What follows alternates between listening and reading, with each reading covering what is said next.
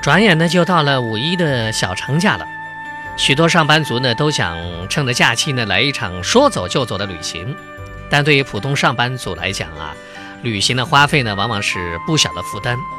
不过上班提前做好旅行规划，利用好信用卡，旅行呢也可以变得更简单。拉财信用卡之窗的卡友李小姐呢，就是一位旅游达人。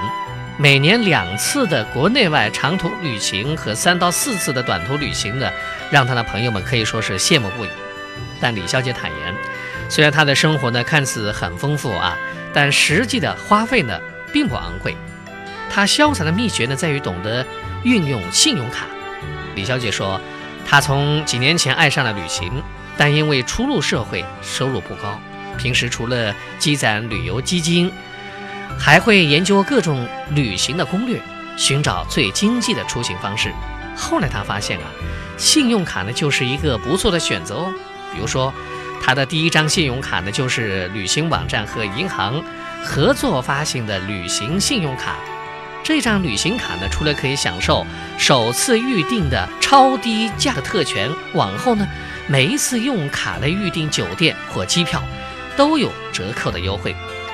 那除此以外呢？平时刷卡累积的积分呢，都可以兑换成旅行金，供下次出行使用啊。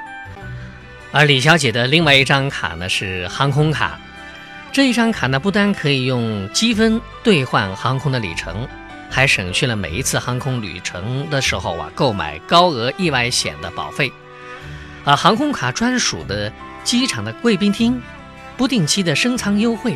让李小姐原本穷游的旅程呢，显得很有逼格。挖财信用卡的专家介绍说呢，适合旅行用的信用卡呢，主要有四种，除了旅游网站的联名卡、航空的联名卡，还有适合自驾游爱好者的车主卡和适合海外游使用的多币种卡。车主卡呢，一般有加油的返现特权，可以为自驾游爱好者们赚回不少的路费呢。呃，多币种卡呢，可以节省汇率兑换的手续费。那么，上班族在外出旅行的时候，